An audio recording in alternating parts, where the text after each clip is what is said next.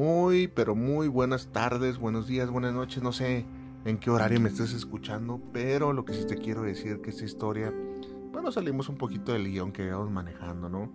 Es una historia que habla acerca de la amistad, de cómo a veces una amistad puede traspasar la barrera de la vida y la muerte. Una historia real y auténtica como todas las que te presentamos aquí. Me ha escrito mucha gente y me dice, oye, ¿son reales las historias? O, o tú las escribes o las sacas de tu, de tu mente. No, señoras y señores, son historias reales.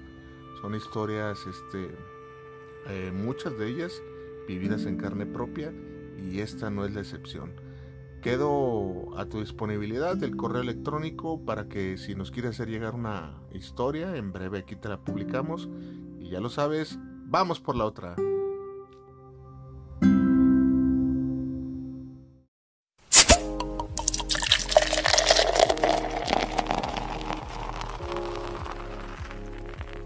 ¿Qué onda? ¿Vamos por la otra?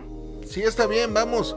Solo que esas yo las pago, pero oye, ¿de qué vamos a hablar? ¿Qué sé yo? Eh, de cosas de la vida, cultura, música, política.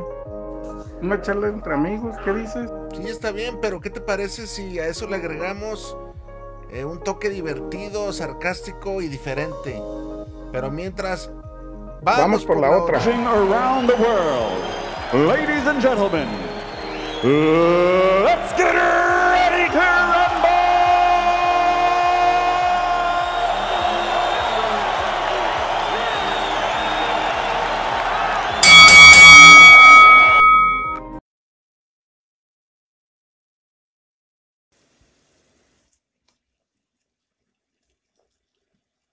Nunca me imaginé estar en esta situación. Francamente, yo creí que me iría primero que él. Siempre lo supuse y creo que en el fondo hasta él. Hoy ante su féretro, recuerdo aquella promesa que, que que nos hicimos cuando éramos niños. Una promesa que hoy empieza a cobrar sentido, como una promesa que dos escuincles, que dos adolescentes se hacen, hoy cobra sentido.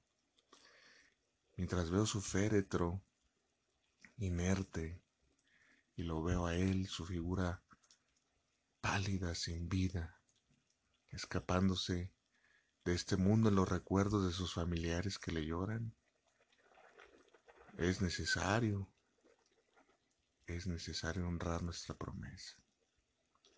Éramos dos niños. Parece que fuera ayer. ¿Cómo pasa el tiempo? Me acuerdo la cantidad de ocurrencias que hacíamos y no doy crédito a cómo nos animábamos a tanta cosa. Hicimos tantas y tantas y tantas atrocidades juntos cuando éramos jóvenes. Hoy las recuerdo con una especie de tristeza y cariño.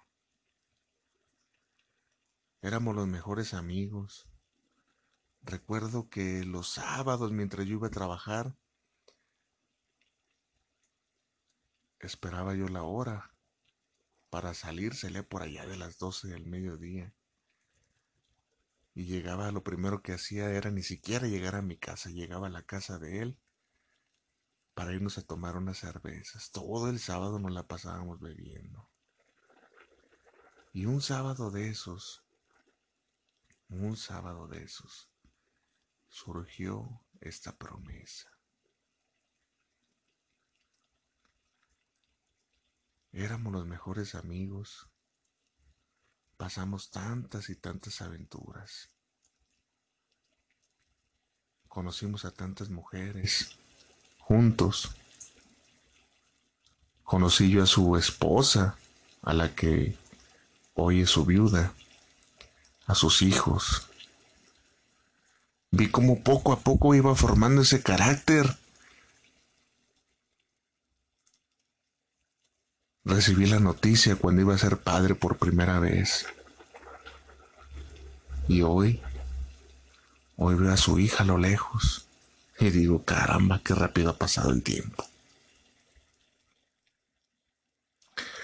Si bien es cierto, por aquellos años no éramos unos ejemplos para la sociedad de hombres que iban a hacer algo en la vida, y portarnos con rectitud.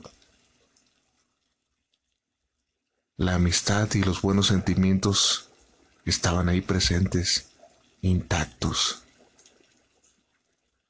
Son los recuerdos que tengo de mi buen amigo. Ahora toca cumplir mi promesa. Y es lo que haré cuando llegue a la casa.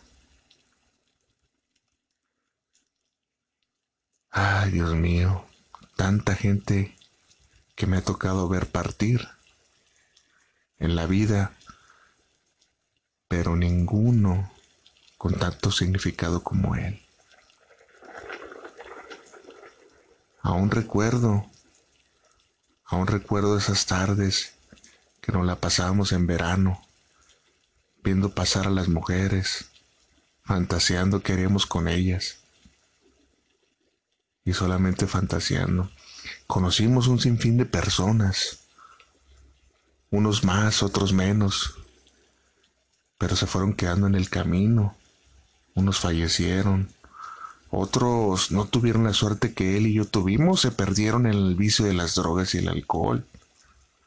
Otros, cuando éramos más jóvenes, fallecieron. Otros, como, como muchas y muchas historias, se fueron perdiendo entre los murmullos de esta jungla de asfalto y jamás volvimos a saber de ellos. Recuerdo por aquellos años, cuando él y yo nos juntábamos, éramos un grupo numeroso Éramos una pandilla, un barrio, qué sé yo. Pero uno a uno de esos amigos temporales, de esa gente con la que uno coincide en ideales, en formas de vida por aquellos años se fueron yendo. Todos se iban, agarraban su rumbo, pero él nunca se fue. Él siempre se quedó conmigo. Y agradezco a Dios y agradezco a la vida que así haya sido. Coincidimos en ese lugar y espacio y nos tocó ver la degradación de nuestros amigos. Muy pocos, voy a ser honesto, muy, muy pocos tuvieron éxito. No sé, Tal vez él y yo fuimos algo afortunados porque nuestros padres, nuestros padres tenían como ideas similares. Hoy lo resumo ante su féretro mientras veo cómo sus familiares lloran su pérdida. Me duele. Me duele porque, si bien es cierto, nos distanciamos un tiempo, después de ese tiempo nos volvimos a hablar. y la amistad ahí estuvo, intacta. Pareciera que solamente nos desconectamos un momento y al tiempo de volver a hablar volvíamos a ser esos niños que reíamos con bromas estúpidas, que nos atraían las mismas cosas, hablando de mujeres, hablando de política, hablando de sexo, hablando de todo. la cantidad de ocurrencias que se nos ocurrían, Dios mío ya no pasarán más. Él ha muerto. Fue increíble cómo él y yo logramos salir ilesos de esa podredumbre en la cual estábamos inmersos. Teníamos amigos que no eran buena junta, pero nosotros no éramos tan malos, solamente nos queríamos sentir un poquito malos y era todo porque ya ante cosas fuertes, la verdad no nos adentramos mucho a ser tan malos. Poco a poco se fueron acabando las amistades. El rodar, el trajinar de los años hace que uno vaya perdiendo amistades o dándose cuenta de que hay amistades que no son tan buenas y son falsas. Pero él, él siempre estuvo ahí para mí. Pocas veces tuvimos discusiones ahora que lo recuerdo. Pocas veces tuvimos desacuerdos. Por allá uno que otro, pero ahora que hago memoria, no recuerdo alguno relevante. Lo que sí recuerdo son todas las andanzas que tuvimos. Recuerdo aquella vez cuando nos fuimos a un bar. No teníamos ni siquiera la edad ni los años para andar en un bar. Ay, Dios mío. Hasta creíamos que las botanas nos las iban a cobrar en el bar. Veto a saber cómo nos veía la gente, dos escuincles estúpidos. Recuerdo aquella vez que terminamos con dos prostitutas en la misma habitación. Recuerdo cómo aquella vez nos sacamos todo el dinero en una parranda y nos tuvimos que venir caminando del centro de la ciudad hasta nuestra casa, que no era una distancia corta, pero el viaje valió la pena, todo lo que platicamos, todo lo que dijimos y la anécdota que queda y es la que hace que alguien que ya partió viva en tu mente, en tu alma, en tu cuerpo y lo recuerdes por el resto de los años que te queden con vida. Él se adelantó primero. Siempre supuse que era yo el que iba a morir primero. Mira cómo son las cosas. Me atrevo a decir que ha muerto el único amigo sincero que tenía en la vida. No hay más. Y menos estos años. Uno se da cuenta que no toda la gente es real, sincera, auténtica. Poco a poco esa terrible enfermedad fue machacando su alma, su espíritu, yo me enteré ya casi al final, porque la vida es vida. Y él tenía sus ocupaciones y yo las mías, pero pues ahí nos frecuentábamos de vez en cuando. Cuando esa terrible noticia me llegó fue súbitamente el final, después de un breve letargo de padecerla. Su, fe, su féretro, su velorio, el entorno en el que estamos aquí ahorita no es tan concurrido. Su familia le llora, yo le lloro. Recuerdo aquellos días cuando éramos jóvenes. Recuerdo cómo celebré sus éxitos y él los míos. Y por eso te digo que sé exactamente lo que voy a hacer llegando a la casa. Incontable las parrandas que tuve con él. Éramos amigos de parrandas. Hasta recuerdo su primera esposa cómo, cómo me odiaba, cómo maldecía mi presencia, porque pensaba que era yo el que los sonsacaba. Si supieran que éramos cómplices, que éramos de mutuo acuerdo, y nos salíamos a hurtadillas. A veces yo lo sonsacaba a él o él a mí. Éramos cómplices y su esposa me detestaba porque pensaba que le robaba el tiempo y la atención.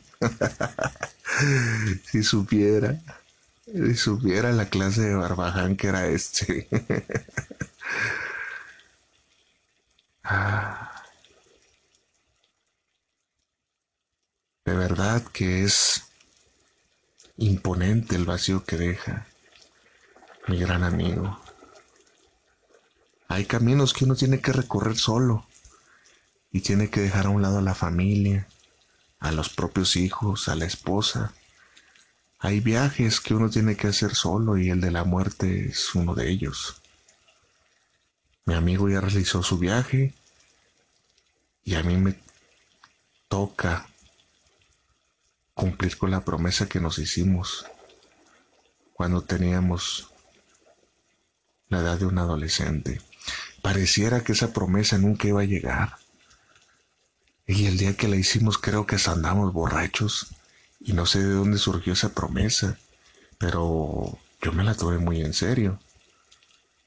Y creo que él también, porque varias veces la recordamos, pero no frecuentemente porque sabía que sabíamos los dos que involucraba a la muerte esa promesa. Y algo dentro de nosotros sabía que no quería ni uno ni otro que este día llegara. Por eso casi no la mencionábamos. Ahorita llegando a mi casa, sin que nadie sepa, porque no me gusta alardear de estas cosas. Voy a llegar, voy a destapar una cerveza, voy a vaciarla a un vaso y voy a ponerla debajo de mi cama. En señal de que mi amigo vendrá conmigo después de muerto y brindará conmigo, como cuando éramos jóvenes.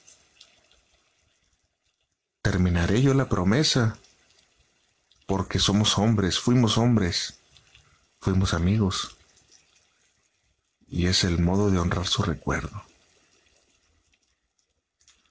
No más lágrimas para él porque sé que me está esperando. Y hoy en la noche vendrá también él a cumplir su promesa.